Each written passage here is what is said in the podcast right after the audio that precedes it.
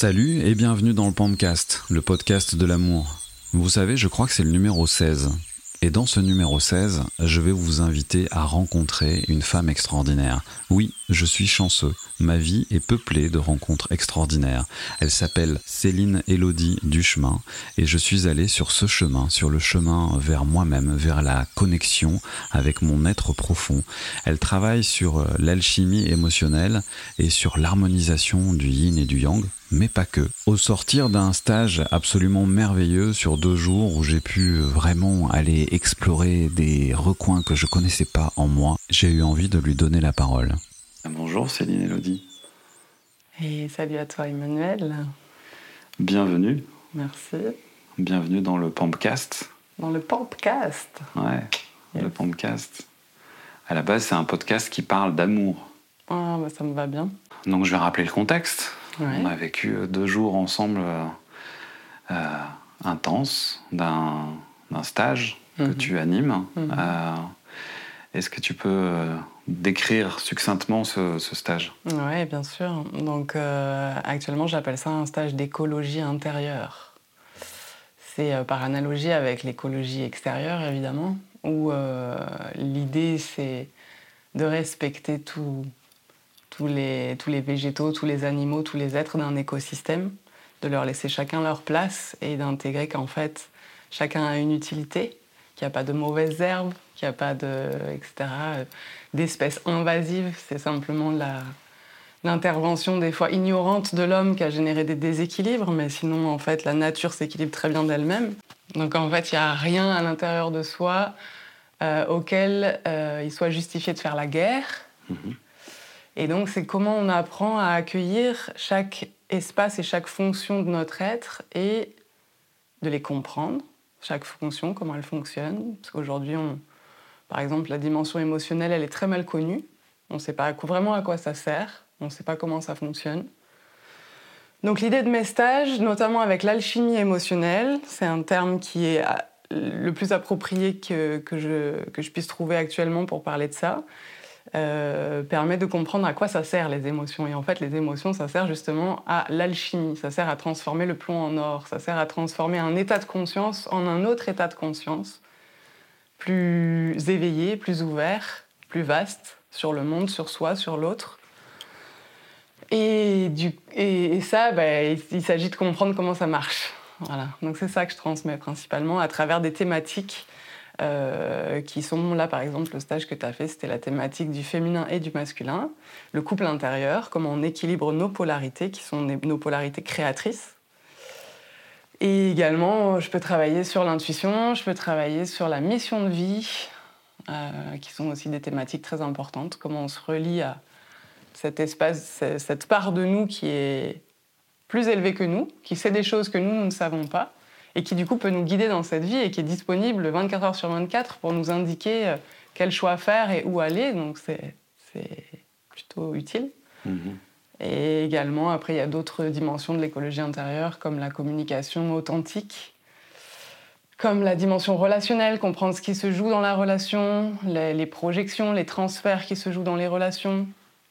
Et du coup, euh, Qu'est-ce qu'il y a encore? Et eh bien, Il y a la dimension de l'éveil également, c'est-à-dire comment je vais vers des états de conscience modifiés, des états de conscience euh, euh, peut-être plus, plus élevés, qui me permettent de goûter à une réalité que je n'ai pas l'habitude de goûter dans mon quotidien. Voilà, j'intègre un petit peu toutes ces, toutes ces dimensions-là dans, mes stages. J'en ai peut-être même oublié. Je pourrais rajouter les parts de soi, travailler avec les différentes parts de soi, parce qu'en fait, on croit qu'on est un être euh, monolithique et monobloc, ce qui n'est pas du tout le cas. moi, je nous vois plutôt comme des boules à facettes. Et du coup, comment j'accueille toutes mes facettes, même les facettes qui me font peur de moi, même les facettes que j'aurais envie de cacher sous le tapis, que j'aurais envie que les autres ne voient pas. Et là, l'idée, c'est vraiment d'aller à la rencontre de ces facettes pour voir en fait la beauté qu'il y a à l'intérieur. Et plus ça va, du coup, euh, moins il y a d'espace que j'ai envie de cacher et moins il y a d'espace que... qui me font peur. Mmh. Voilà. Est-ce que tu peux, est-ce que tu peux me dire comment t'en es arrivé là? Comment est-ce que toi tu es devenu euh, euh, comment tu te définis aujourd'hui? Tu es thérapeute, tu es euh, coach es... Aujourd'hui, je suis thérapeute. J'accompagne les gens en individuel également, en plus de mes stages, mais c'est les stages qui m'ont amené à ça. C'est-à-dire que euh, quand j'ai découvert, moi, toute la panoplie de ce que j'appelle l'écologie intérieure, ça a été tellement euh, une révélation et tellement... Euh, c'est l'écologie intérieure de Yann Thibault dont je parle. C'est lui qui m'a transmis tout ça. Et, et pour moi, la synthèse qu'il a faite, c'est une synthèse extrêmement précieuse aujourd'hui. Parce que ça a été sélectionné, synthétisé par une grande intelligence. Et, euh, c'est extrêmement efficient. Tout ce qui est proposé, toutes les pratiques, tous les protocoles qui sont proposés sont extrêmement efficients. Quand j'ai rencontré ça, ça a été tellement euh, efficace pour moi que du coup, je me suis dit, mais ça, j'attends ça depuis des, années, il faut que j'en fasse profiter euh, plus de monde. Donc du coup, j'ai animé des stages, j'ai commencé à co-animer des stages d'abord en me formant. Et puis ensuite, je me suis mise à animer mes propres stages d'écologie intérieure et ça fait 4-5 ans. Et, euh, et, puis, et puis de fil en aiguille, je me suis rendu compte que c'est bien les stages. J'avais un petit peu la naïveté de croire qu'on peut s'accompagner soi-même dans toutes nos difficultés, dans toutes les émotions qui remontent. Euh, aujourd'hui, je ne pense pas que ce soit forcément le cas. On a beaucoup de blessures relationnelles qui se guérissent aussi via la relation donc en thérapie, dans la relation thérapeutique, ou en tout cas dans une relation d'écoute et de compassion immense, qui n'est pas forcément dans le cadre de la thérapie, mais c'est rare de trouver ça en dehors. Et donc, euh, donc aujourd'hui, j'offre ça aussi, des accompagnements individuels pour pouvoir aller dans des problématiques personnelles plus précises que ce qu'on peut faire en stage, même si déjà en stage, on fait un gros travail thérapeutique. Hmm. Hmm. Et donc, si je comprends bien, c'est euh, ce que tu viens du journalisme. Euh, c'est en t'intéressant à ces sujets-là que tu as eu, toi, envie de... Ouais, donc moi, mon fil conducteur depuis toujours, euh, c'était comment on crée un monde meilleur? Comment on crée un monde qui soit respectueux de l'humain et respectueux du vivant dans son ensemble, pas seulement de l'humain, mais du coup du vivant. De, voilà, le côté écologie euh, de la planète, des animaux, des végétaux, des espaces naturels, etc. De l'eau, comment on prend soin de, l'eau, comment on prend soin, bref, du vivant. Euh, et, au début, je cherchais beaucoup à l'extérieur. Je cherchais des réponses à l'extérieur en pensant que simplement le bon sens suffirait. Si on avait des, des, solutions et des exemples et des modèles efficients dans le monde qui permettent de respecter la vie, eh ben, peut-être que notre bon sens suffirait à suivre ces modèles-là. Donc je me suis consacrée à aller tendre mon micro en tant que journaliste radio à des personnes euh, qui, qui, proposent des alternatives et une vie respectueuse, voilà, respectueuse du vivant, aussi bien dans l'éducation des enfants, aussi bien dans l'agriculture que dans l'habitat, dans la construction écologique, la construction passive, donc du coup les économies d'énergie. Comment je me suis intéressée donc à l'énergie, à la question de l'énergie libre, à la question euh, de, également de la géobiologie. Bref, j'ai un petit peu creusé dans toutes les directions et euh, petit à petit, je me suis rendu compte que même à mon niveau, euh, en ayant la vie la plus respectueuse possible à l'extérieur, il y avait un endroit où peut-être j'avais encore du mal à me respecter moi à l'intérieur. Et, où il y avait encore des tensions intérieures, des peurs, des, des, conflits intérieurs. Et là, je me suis dit, OK, le travail, en fait, il n'est pas seulement à l'extérieur, c'est plutôt euh, arriver à dénouer nos nœuds, arriver à se réconcilier avec toutes les parts de soi, arriver à, permettre le déploiement de, tout notre être, en fait, dans, dans ce qu'il a envie de vivre, qui va permettre que l'on soit respectueux à l'extérieur et que, du coup, toutes ces pratiques-là, elles soient, euh, voilà, qu'elles respirent avec quelque chose de, de, fluide, parce que sinon on est dans un truc psychorigide où tout à l'extérieur est parfait, et puis, euh, et puis à l'intérieur on est encore plein de colère vis-à-vis de ceux qui vont pas faire aussi parfaitement, par exemple. Voilà, ou qui vont pas respecter euh, la nature, ou qui vont pas. Donc, euh, donc voilà, c'est comment je vais, je vais aller écouter toutes ces parts de moi et tous ces reflets qu'il y a dans le monde de ces parts de moi. Mmh. C'est vaste, hein c'est vaste. Hein j'ai aussi, moi, cette. Euh, euh, comment dire Connecté avec cette dimension que, qui, qui m'a raconté qu'en effet, pour grandir, on ne peut évoluer réellement que que dans l'interaction, que dans la relation, mmh. et que avec cet effet miroir en fait qui, qui peut y avoir entre, entre deux êtres quand qui a systématiquement entre deux êtres. du coup, c'est c'est quelque chose qui moi qui m'a vraiment qui a été une vraie révélation. Et, et quand je te vois aujourd'hui, la façon de, de, de, t'impliquer et de, de, transmettre, tu, tu mets beaucoup d'amour dans, dans, dans, dans, ton accompagnement. C'est c'est quelque chose qui est, qui est venu naturellement, que tu fais comme ça spontanément, que, tu as travaillé qui... Ben ouais, moi je crois que je suis un être d'amour comme nous tous. Simplement, peut-être j'en ai été un peu moins coupée que d'autres, selon euh, les, les, vies et les histoires que l'on a. Euh, même si je m'en suis coupée aussi, parce qu'à l'adolescence, j'étais plutôt en prise avec ma haine et avec tout ça qu'avec l'amour. Mais au fond, la haine, c'est quoi d'autre qu'un amour qui veut se vivre et qui n'arrive pas à se vivre? Donc en fait, je crois que j'ai quand même euh, garder cette conscience-là de ce qu'il y avait dessous la haine, de ce qu'il y avait dessous la colère, de ce qu'il y avait dessous la, la révolte, euh, qui était en fait une aspiration à vivre le beau, à vivre l'amour, à vivre la reliance, à vivre euh, le juste, à vivre le respect, à vivre tout ça. Et, euh, et c'est clair que dans mes stages, en fait, moi, j'ai une passion pour l'authentique, j'ai une passion pour la vérité, j'ai une passion pour euh, aussi euh, là où on peut se montrer dans notre vulnérabilité, là où on peut se montrer dans notre vérité donc. Et dans les stages, c'est un espace pour ça. C'est un espace qui est un cocon de bienveillance qui permet cela.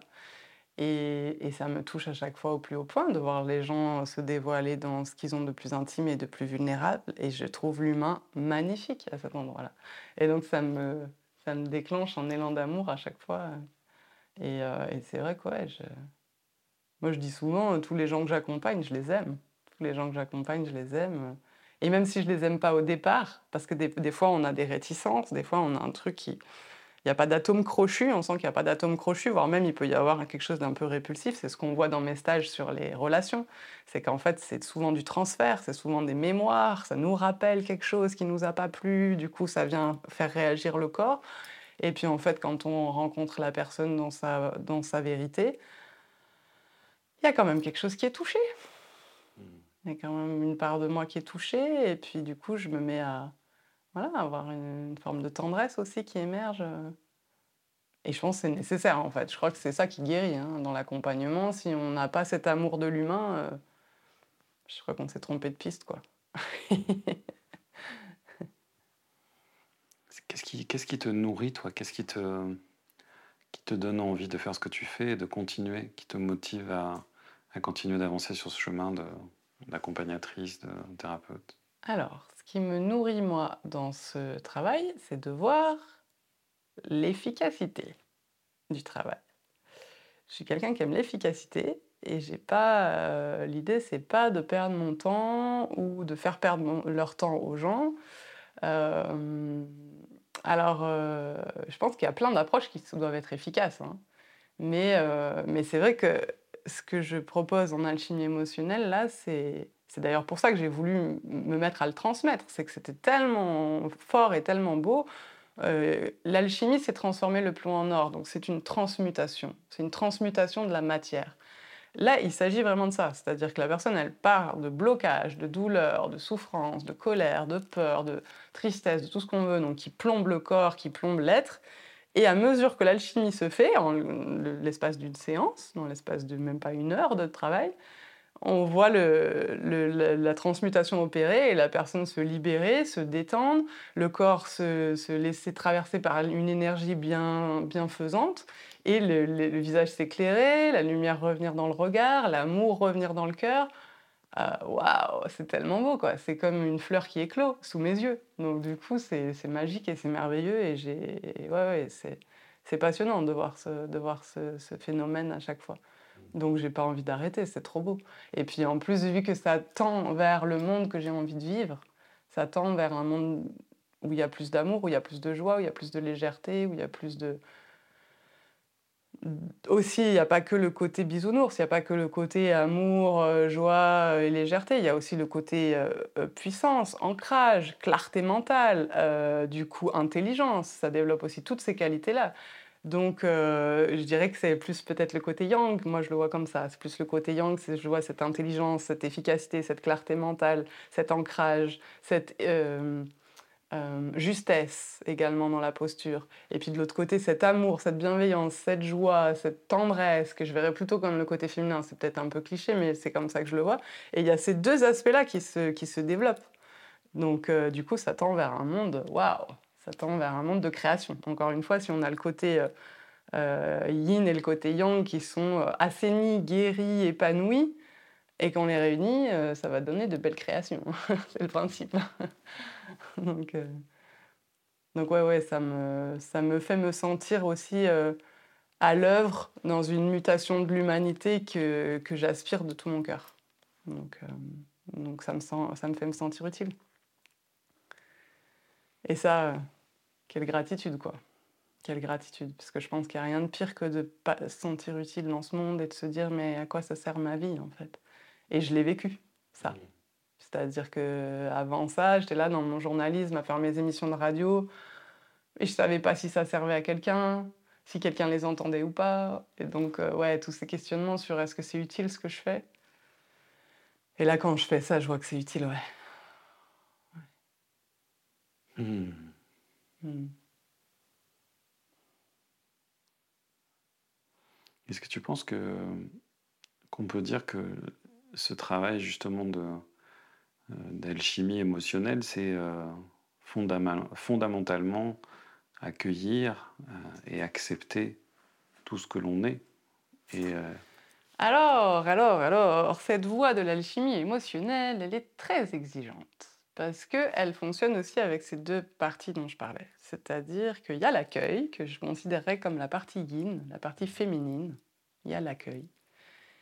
Mais l'accueil, des fois, ça peut entrer dans une forme de résignation. Je me résigne à quelque chose qui est douloureux, je me force à l'accueillir. Mais c'est voilà, c'est pas pour ça que c'est transmuté, c'est pas pour ça que c'est alchimisé. Il y a quelque chose de lourd là encore. Hein. J'accueille, je, me résigne à ça. Et, euh, et il y a l'aspect de la conscience, l'autre aspect, l'aspect peut-être plus yang, moi je vois comme ça, qui lui est nécessaire et qui va être là à l'œuvre dans l'alchimie émotionnelle. Et, euh, c'est cette conscience juste qui finalement va comme être informée. Euh, du pourquoi je vis ça, en fait. C'est quoi le sens, là? C'est quoi le sens de vivre ça? Mais le sens, le beau sens, quoi. Il y a quelque chose, il y a, il y a un dessin euh, intelligent à l'œuvre dans cet univers qui fait que ce qu'on vit, même les pires souffrances, elles ont un sens. Elles ont eu un sens... Euh, ça veut dire un sens au niveau symbolique, au niveau, pardon, significatif, mais aussi dans le sens direction. C'est un sens. Ça m'emmène dans une direction. Donc ça m'emmène vers mon évolution. Et ça m'emmène vers une version 2.0 euh, de moi-même. Donc une version encore plus épanouie, encore plus euh, euh, réjouissante. donc ça c'est chouette, ça c'est la bonne nouvelle. Donc en fait c'est pas une résignation, genre je me résigne à un truc difficile et c'est tout et j'en reste là c'est plutôt euh, le fait d'accueillir et d'avoir cette conscience qui observe, qui regarde, qui reçoit l'info, qui fouille un peu plus loin, qui est guidée aussi par l'intuition, fait que euh, à un endroit, ça devient hyper joyeux que d'accueillir ce que je vis parce que je capte le sens. On est des êtres d'intelligence, hein, les humains. Hein. C'est ce qui aussi peut-être nous différencie des animaux, sans vouloir être euh, dénigrante vis-à-vis des animaux, parce qu'en fait, il y a certainement une grande intelligence aussi qu'on n'appréhende que très peu mais, euh, on est des êtres de conscience, on se regarde agir, on se regarde faire, on se regarde ressentir, et on a besoin de donner du sens à tout ça. Donc, euh, Et là, l'alchimie émotionnelle, ça répond aux deux. Donc tu vois, il y a l'accueil et le comment je donne du sens à tout ça. Voilà. Et je me permets juste de rajouter quelque chose. Je t'en prie c'est qu'il euh, y a pas mal de thérapies, de psychothérapie. Pour moi, la, psychologie un peu classique, elle cherchait le sens, elle cherchait l'analyse. Elle analysait la chose pour donner du sens. Mais on restait à un niveau très mental de l'histoire. Et ça, tout seul, ça marche pas non plus. C'est-à-dire que je donne du sens à mon histoire, mais elle n'est pas guérie. J'ai tout compris à mon histoire familiale, j'ai tout compris pourquoi je ressens cette blessure d'abandon, cette blessure d'injustice, pourquoi euh, j'arrive pas à prendre ma place dans la vie, ou pourquoi j'ai un problème avec le sexe, ou avec l'argent, ou avec je ne sais quoi. Ok, j'ai tout compris. Et alors, est-ce que ça change quelque chose? Ben non, ça change rien. J'ai tout compris, mais j'ai toujours les mêmes problèmes. Donc voilà, l'un sans l'autre ne fonctionne pas. Il y a la dimension du sens et il y a la dimension du de l'accueillir dans le corps. Quand je dis accueillir, c'est dans le corps, c'est dans la matière, c'est là que ça se passe, l'alchimie. Donc c'est vraiment très psychocorporel cette histoire. Moi, ce que, mon approche, elle est psychocorporelle. C'est vraiment dans la sensation, dans, la, dans les cellules du corps que la guérison opère. Voilà. tu parles beaucoup d'intuition. Euh, pour toi, l'intuition, c'est quoi? Bah Pour moi, l'intuition, je la définis comme ça, c'est-à-dire c'est la part plus élevée de moi qui sait ce que moi, je ne sais pas mais c'est quand même une part de moi. Euh, c'est bien mystérieux, donc je pourrais pas en dire beaucoup plus. Moi, j'aime pas me prononcer sur des choses où c'est mystérieux. Je préfère laisser le mystère. Euh, parce que sinon, je trouve que ça devient une certitude qui va nous endoctriner encore une fois et ça apporte pas, ça va nourrir des croyances, mais ça va pas forcément nous aider à ouvrir le champ des possibles. Donc, euh, l'intuition, moi, je saurais pas dire plus que ça, c'est-à-dire, voilà, il y a une part de moi qui, à des endroits, me guide, me dit, bah tiens, par exemple, va par là, ou tiens, appelle telle personne, ou... Euh, ou euh, etc. etc. J'ai pas d'autres exemples qui me viennent, mais... Euh, mais et, et, du coup, on a toujours le choix d'écouter cette petite voix ou pas, sachant que la difficulté, c'est de la repérer parmi toutes les voix du mental, mmh parce qu'on a beaucoup de voix dans le mental. Donc là, ça va nécessiter de d'affiner notre euh, perception énergétique, notre perception vibratoire, parce que c'est pas du tout la même vibration. La vibration des voix de la tête et la vibration de la voix de l'intuition. La, voix de l'intuition, c'est une petite voix. On dit j'écoute mon petit doigt. C'est pas le pouce, hein, c'est le petit doigt. C'est une petite voix toute fine. Et du coup, euh, et en plus, elle insiste jamais. Elle dit pas il faut que tu vas ça. Elle dit tiens, si t'allais par là. Et du coup, ça demande qu'on soit, qu'on développe notre sensibilité et qu'on développe notre subtilité pour l'entendre et la suivre. Et quand on la suit, il y a toujours des cadeaux. Toujours des cadeaux. Et là, on hallucine. On dit Waouh, j'ai écouté mon intuition, je sais pas pourquoi je suis allé là-bas, et là, voilà ce qui m'est arrivé. J'ai rencontré une personne fabuleuse, ou j'ai reçu un cadeau, quel qu'il soit. Eh bien oui, ça c'est la petite voix de l'intuition. Donc c'est celle qui sait des choses que moi je ne sais pas, et si je me mets à l'écouter, waouh, il se passe des miracles dans ma vie en fait. Dans le stage que tu proposes sur l'intuition, tu apprends à, à être plus à l'écoute, à mieux identifier ce truc-là. Euh, on dit que l'intuition, c'est, euh, enfin moi de ce que j'ai euh, retenu, que l'intuition c'est le premier message qui arrive. Que, et que tout le reste après c'est que du mental. Mmh, Quand tu as mmh. une information qui vient comme ça, le petit pop-up là mmh, de c'est et donc toi tu t'apprends à cultiver ça tu bah oui en fait moi mon stage il, est dans ce sens-là c'est-à-dire qu'il va il va nous aider. Alors j'ai une approche qui est particulière qui est à travers l'écriture comment je me mets à l'écoute de cette petite voix et que j'écris ce qu'elle me dit. Voilà. Donc ça va être ça mon outil là. Et, et, du coup, l'avantage, c'est que je peux lui poser toutes les questions qui me taraudent sur ma vie, tous les toutes les zones de flou, tout ce qui, bah, justement toutes les voies du mental. Donc c'est comme si j'avais un dialogue entre mon mental, mon ego, voilà toutes les questions que je me pose au quotidien depuis ma petite personne humaine, et cet espace de moi qui pourrait être comme un guide. D'ailleurs, on peut l'appeler le guide intérieur. Ce guide, ce maître intérieur qui va pouvoir répondre à mes questions. Et ça, c'est fabuleux. C'est comme si j'avais un gourou à disposition 24 heures sur 24, un maître spirituel super bien intentionné. Lui, son seul objectif, c'est que ma vie soit la plus belle voilà, aucun problème de pouvoir, de tout ça. Il est toujours dispo. Donc oui, c'est assez génial de, découvrir cet outil-là. Après, euh, est-ce qu'il y a une clé pour savoir euh, repérer l'intuition des autres voix, etc. Moi, aujourd'hui, ce que je dirais, mon point de repère, ma boussole, c'est euh, quelque chose d'un peu joyeux. Hmm. Tu vois? Une petite voix joyeuse. L'intuition, elle est toujours un petit peu joyeuse là. Euh, ça pétille. Ouais, il y a un truc qui pétille. Voilà, c'est ça. Il y a un truc qui pétille, un truc presque un peu enfantin. Mhm. qui dit eh, un peu foufou. Des fois, tu te dis, mais pourquoi je vais faire ça? Et donc, du coup, c'est là, c'est notre sérieux, notre conditionnement qui va dire, bah non, je ne vais pas aller là-bas, non, je vais pas faire un détour, là, je vais prendre le chemin le plus court, etc. etc. Donc, voilà, est-ce que je choisis d'écouter cette petite voix joyeuse, parfois qui peut être un petit grain de folie On pourrait se dire, mais pourquoi? Parce que le, du coup, c'est pas rationnel. Ben ouais, mais voilà, les miracles, ils sont pas rationnels. Donc du coup, si je suis cette direction, cette petite voix joyeuse, qui parfois peut générer une peur, parce que voilà, comme je dis, ça entre en conflit avec euh, notre conditionnement, notre, notre rationalité, notre raison, qui va dire, euh, ben non, mais ouais, ça peut générer de la peur, ça peut générer de la flemme, ça peut générer, il peut y avoir toutes sortes de résistances qui vont s'ériger là contre le fait de suivre mon intuition. Et donc bah là, je me retrouve dans ce grand, ce grand destin de l'humanité qui est le choix de mon libre arbitre. Qu'est-ce que je fais avec ça? Et pour pouvoir choisir, ça nécessite beaucoup de conscience et de sentir, ok, ça, ça c'est qui est-ce qui parle à cet endroit-là, qui est-ce qui parle à cet endroit-là, qui est-ce que je choisis? Et les parts qui ont peur, les parts conditionnées, comment je m'en occupe? Ouais, il y a une part de moi qui a encore peur de vivre euh, mon petit grain de folie, qui m'autorise pas. Comment je m'occupe de cette part-là? Elle a peur du regard des autres, elle a peur de ceci, de cela. Ok. Comment je m'en occupe? Ou elle a peur de ne pas avoir le temps, qu'il faut être sérieux dans la vie, il faut travailler, il faut ceci, il faut cela, et du coup je m'autorise pas. Donc voilà, comment j'accueille tous ces espaces de moi qui en fait parlent d'espaces blessés en fait. Hein. Pour moi, la voix du mental, la voix de l'ego, etc., c'est euh, toutes ces voix qu'on a dans notre tête, ça parle d'espaces de nous qui sont un peu blessés, un peu cabossés, et qui ont besoin qu'on s'occupe d'eux, et c'est le but de la chimie émotionnelle. Mmh. Mm.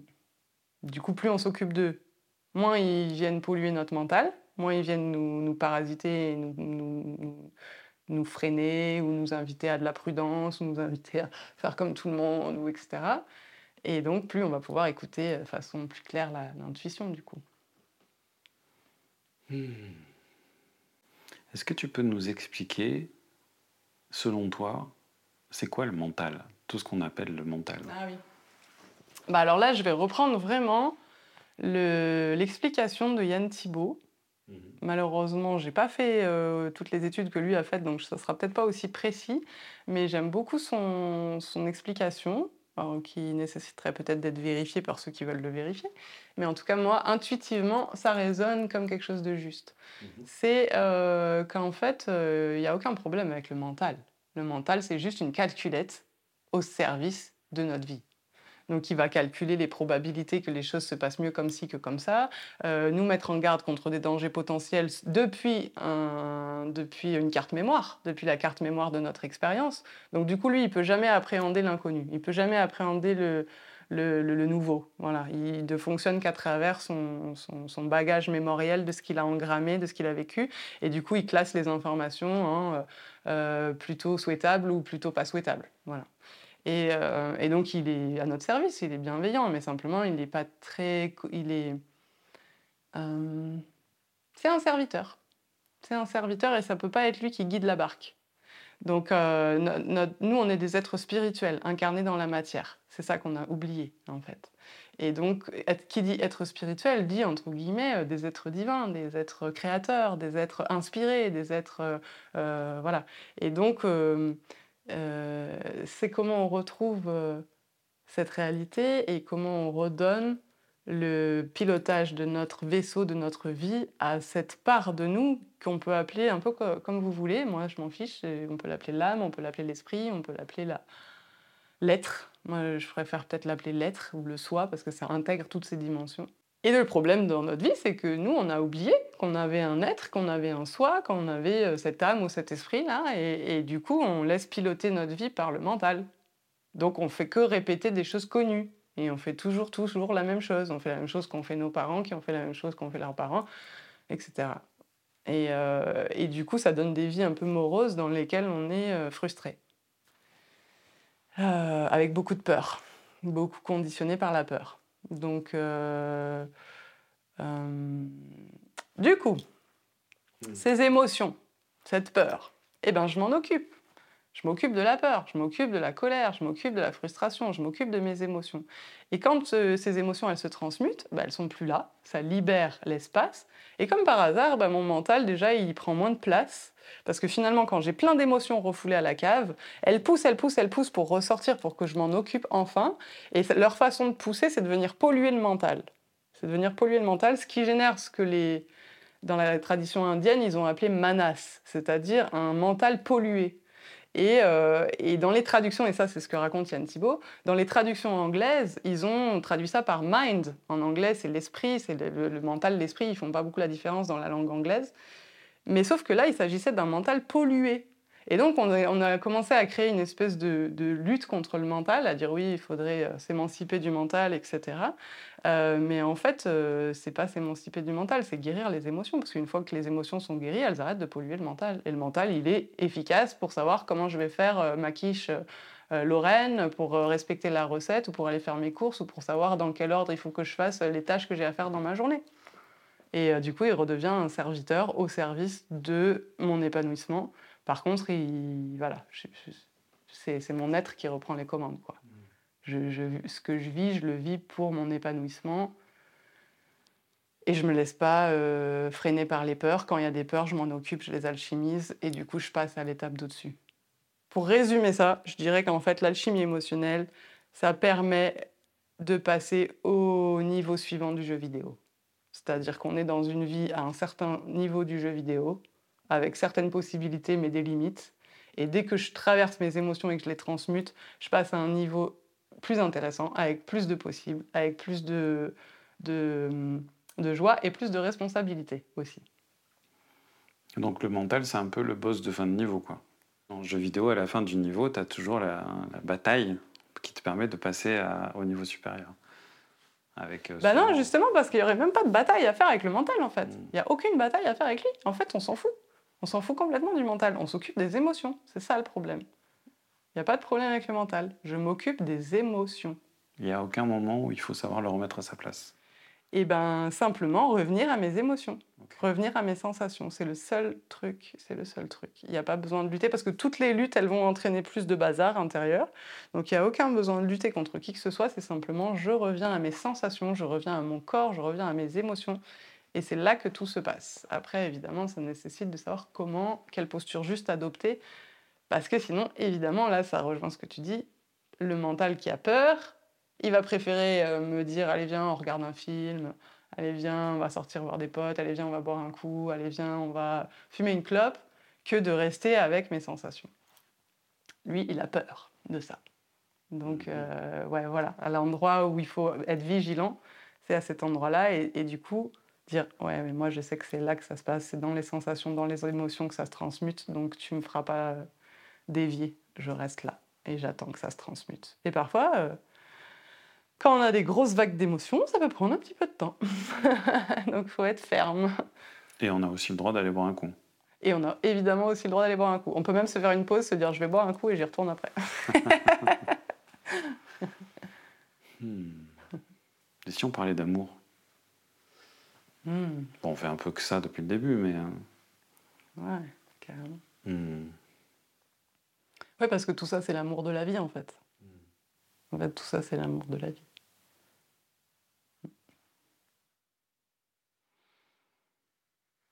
C'est difficile d'aimer?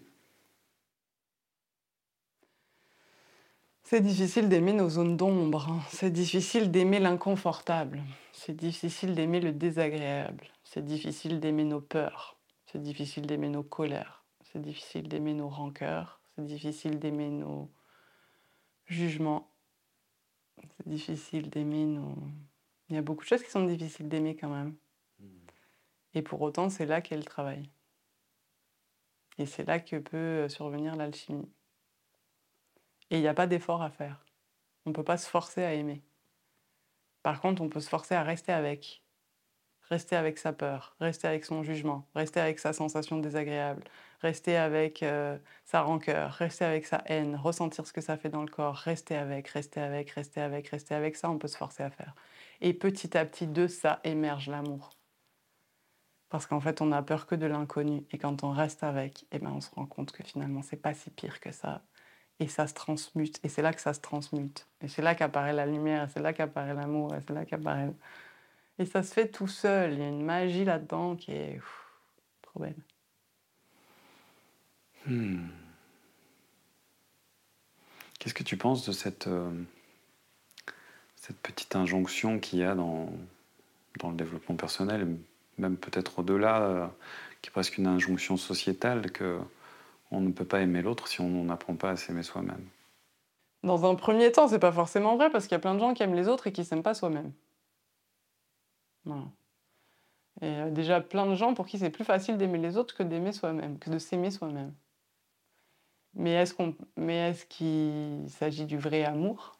C'est ça. Ou est-ce qu'il s'agit du c'est ma façon d'attendre que tu m'aimes, c'est ma façon d'espérer que tu puisses me donner un retour, mmh. parce que moi j'ai tellement de mal à m'aimer que si je t'aime, c'est plus facile, et peut-être que toi, tu vas m'aimer en retour.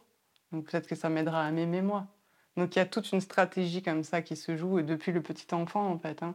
Le petit enfant qui n'est pas forcément bien reçu comme il aimerait, bien aimé comme il aimerait, et du coup il va se mettre à être gentil avec sa maman, avec son papa, il va se mettre à faire ce qu'on attend de lui pour espérer recevoir cet amour en retour. Donc c'est là qu'il y a une stratégie qui se crée de euh, je t'aime pour être aimé, quoi. Mmh. Et euh, qui peut durer toute une vie. Et donc, euh, encore une fois, comment je vais accueillir, voir lucidement ça, et comment je vais accueillir ce petit enfant en moi, qui, euh, en fait, euh, c'est pas, voilà, c'est pas un véritable amour, c'est une stratégie. Hmm. Et en fait, lui, qu'est-ce qui... Donc le véritable amour, c'est, il n'y a rien à faire pour être aimé. Il faut juste être. Mais avant d'accepter d'être, il faut bien commencer par s'aimer soi-même. Ben, en fait, je voudrais continuer avec ma logique du petit enfant. Je t'en prie. Et ça va peut-être répondre à ta question.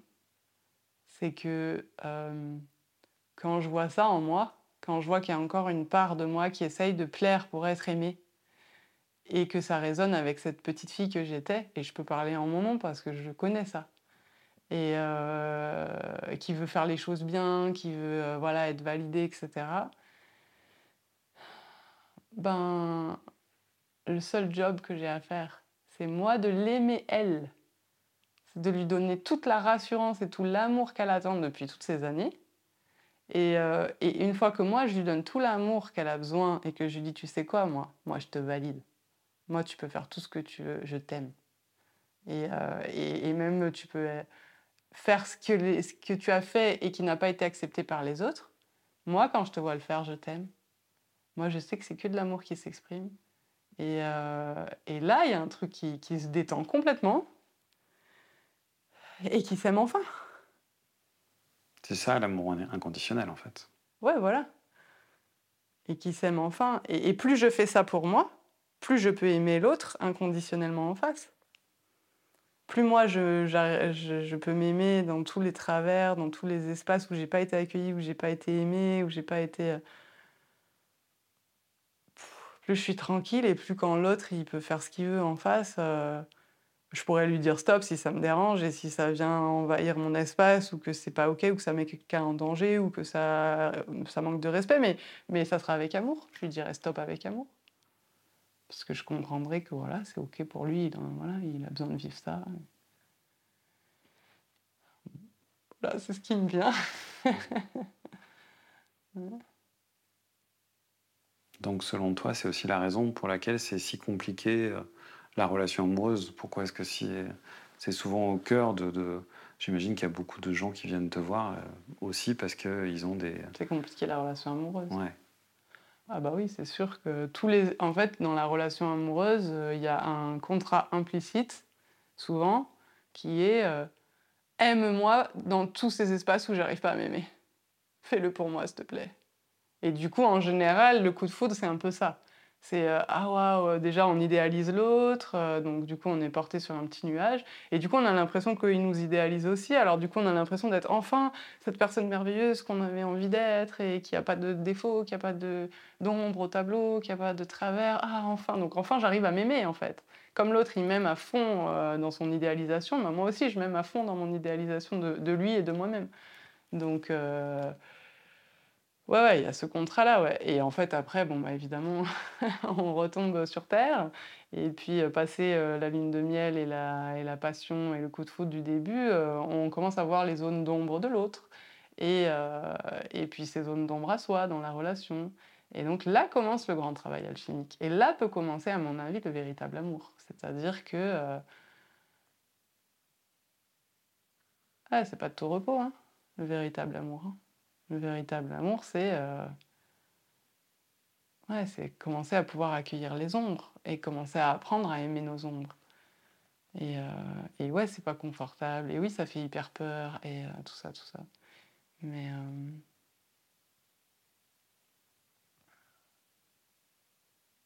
Hmm. Mais pour moi, c'est ça l'amour, ouais. Est-ce que pour toi, là, dans cette façon de, enfin, ce que peut-être que tu appelles l'amour vrai, il y a aussi... Euh,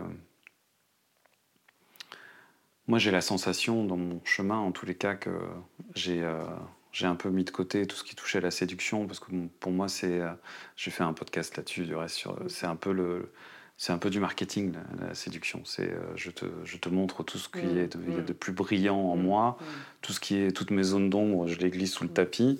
Et puis euh, c'est pour ça que souvent euh, il y a une date de péremption à, la date, à la, dans, dans, la relation amoureuse qui peut durer quelques mois et, peut-être trois ans.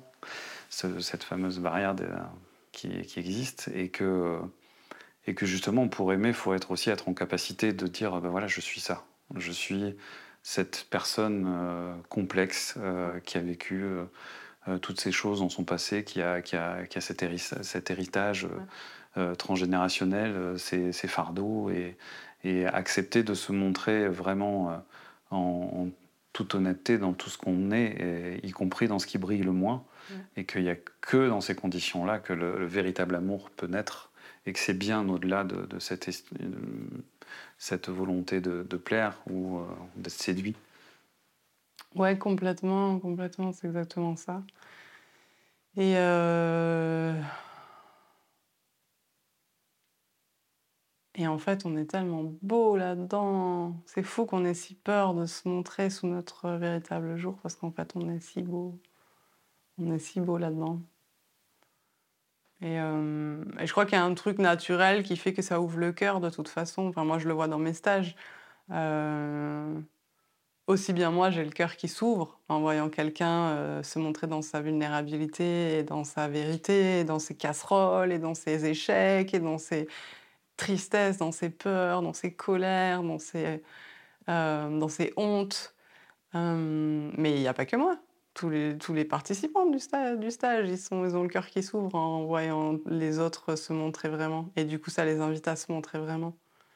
En fait, c'est ça l'histoire, c'est qu'on s'est caché, on s'est mis des barricades euh, en pensant qu'il fallait qu'on soit que beau, euh, que euh, moraux. Parce qu'avec toute la tradition, toute la tradition religieuse, quelle que soit la religion, il fallait montrer que euh, la bien, le, bon côté, hein, fallait surtout pas être mauvais. Euh, euh, et, donc, du coup, on s'est créé des faux personnages. C'est ça qui a créé aussi l'ego. On s'est créé des avatars qui ne montrent qu'un côté de la, de la, pièce. Mais du coup, quand on commence à rentrer dans l'ombre, aller rencontrer ce qu'on appelle nos ombres, on rencontre l'autre côté de la pièce et on découvre qu'on est des êtres infiniment complexes parce que paradoxaux. On a autant d'ombre que de lumière, on a autant de peur que de confiance, on a autant euh, de générosité que d'avarice, on a autant euh, d'amour à donner que de mépris, euh, que de etc etc etc etc. Et donc du coup, ça donne une complexité, un relief à cette race humaine qui est belle en fait, qui est puissante, qui est étonnante, qui échappe au mental, qui peut et, qui en même temps du coup peut tout goûter, tout comprendre, euh, tout ressentir. Euh, c'est waouh, c'est waouh quoi. Et, et quand on commence à aimer ça, bah ça ouvre encore des champs à l'amour quoi du coup. Et en même temps, on rencontre des limites, et on rencontre plein de limites, et on rencontre les endroits où on n'arrive pas à aimer parce que là, ça dépasse nos limites, quoi. Les limites de, notre conditionnement, les limites de nos peurs, les limites de...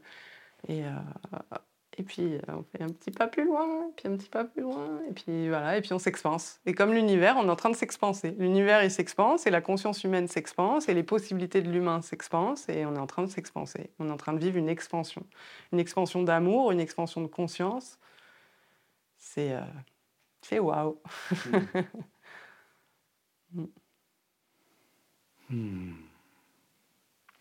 J'ai cru comprendre en, regardant un petit peu euh, tes différentes communications que tu étais euh, assez euh, fan, j'ai envie de dire, de cette image du colibri. Ah ouais, carrément. Ben, moi, j'ai ben, vécu une très belle expérience avec le groupe local, là où j'habite, du mouvement des colibris, qui a été créé avec euh, comme euh, figure phare euh, Pierre Rabhi, qui est décédé il n'y a pas longtemps, là, cet agriculteur philosophe. Mhm. Et on va dire la petite légende et la petite, petite histoire qu'on raconte et qui donne l'énergie du mouvement des colibris, c'est bah, un feu de forêt, tous les animaux qui partent à tire d'aile, voilà, à fond de train pour échapper au feu. Et ce petit colibri qui, lui, tout seul, fait des allers-retours euh, depuis un lac jusqu'à l'incendie où il vient larguer une goutte d'eau qu'il récupère dans son bec. C'est tout petit oiseau, un colibri. Et il fait des allers-retours comme ça, il n'arrête pas, il n'arrête pas. Et puis euh, les autres animaux depuis le bas euh, se moquent de lui et lui disent Mais colibri, t'es pas fou là avec tes gouttes d'eau, tu crois que tu vas arrêter l'incendie? Et le colibri, il dit Je sais, mais moi, je fais ma part. Et en fait, c'est ça, c'est euh, du coup, c'est super joli. C'est euh, l'idée que si chacun fait sa part, ben, on peut faire quelque chose. Et c'est vrai que là, en ce moment, on est particulièrement, en plus, cet été, où il y a des feux qui n'arrêtent pas de partout, où on est dans une période où il faudrait qu'on plante encore plus d'arbres, on aura besoin de plus d'oxygène, etc. Et en fait, tous les arbres, ils partent en fumée sur des hectares et des hectares, donc on est en plein euh, dedans. Et puis d'une façon plus symbolique, euh, notre planète, elle crame, quoi, hein, avec le réchauffement climatique, avec la pollution et tout ça, c'est quand même sacrément inquiétant. J'ai beaucoup travaillé sur la question de l'effondrement et, euh, de ce que ça peut générer comme, euh, comme émotion de panique, notamment chez les personnes hypersensibles, dont je fais partie, hein, et, et, hyper conscientes. Aujourd'hui, on parle d'éco-anxiété, mais c'est vraiment le cas. Hein, toute cette réalité-là qu'on a sous les yeux et qui est chiffrée par les scientifiques, etc., elle est terriblement effrayante. Et, euh, et du coup, bah ouais, euh, ce petit colibri, lui, il fait sa part. Et c'est vrai que si chacun fait sa part, on peut vite le transformer en, en Éden, hein, ce monde, hein, et en paradis. Mais par contre, c'est vrai qu'aujourd'hui, je ne me leurre plus sur le fait que c'est des solutions extérieures qui vont nous permettre ça. Je vois bien que c'est la guérison intérieure de l'humain et un changement d'état de conscience qui va lui permettre de vivre en harmonie avec le vivant en lui et avec le vivant à l'extérieur de lui. Voilà. Donc pour moi, aujourd'hui... Euh, la façon la plus utile de vrai, si je me sens comme un petit colibri, la façon la plus utile de vrai, c'est vraiment à travers la, guérison des êtres, à travers l'alchimie émotionnelle euh, notamment, et puis j'ai d'autres outils. Euh,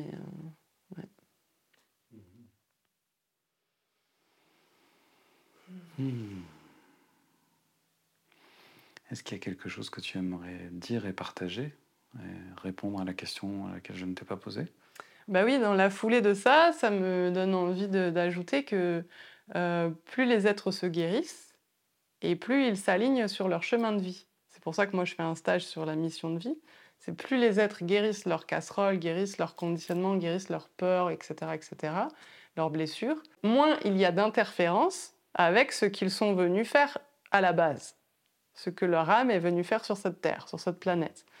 Or, si on s'est incarné à cette période particulière de l'humanité où la, planète est en train de cramer et on est en train de tout déglinguer, c'est parce qu'on a des missions. on a des missions. Et on a des missions de transmutateurs, de dépollueurs, de guérisseurs. Il y a énormément de thérapeutes qui émergent, de plus en plus de thérapeutes qui émergent. C'est normal, on est sur une planète malade, avec une humanité malade. Donc on a besoin de plus en plus de thérapeutes, on a besoin de géobiologues, de, communicants avec les animaux. On a besoin de tous ces nouveaux métiers qui émergent, qui paraissent un peu foufou dans un premier temps, mais en même temps qui sont euh, les pionniers d'un nouveau monde pour moi, qui sont les pionniers d'un monde plus sensible, qui arrivent à communiquer avec les autres règnes, qui arrivent à communiquer avec les animaux, avec les, les arbres, avec les lieux, pour sentir ce qui est favorable aux vivants, ce qui ne l'est pas, ce qui, les endroits qui peuvent permettre des régénérations, les endroits qui au contraire entraînent de la destruction et de la, du compost. Et on a besoin de tout ça, mais du coup il faut éveiller une conscience là-dessus. Euh, toutes les médecines qui existent pour guérir le corps, pour guérir les émotions, pour guérir euh, voilà, toutes les, tous les aspects de l'être. Donc, euh, donc voilà, donc vraiment c'est une invitation à s'occuper de soi, guérir ce qu'il y a à guérir, afin de se mettre dans sa mission de vie et de devenir plus utile pour ce grand, cette grande transition qu'on est en train de vivre et que ça accélère le, mouvement. Mais c'est déjà ce qui est en train de se passer.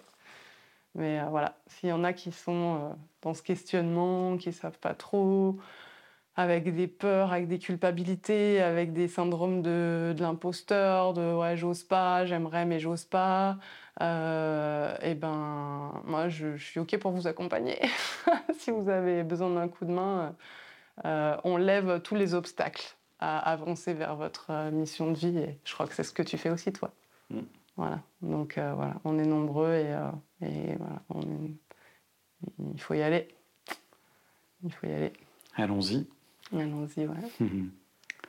eh bien, merci pour ce chouette moment de mm. partage.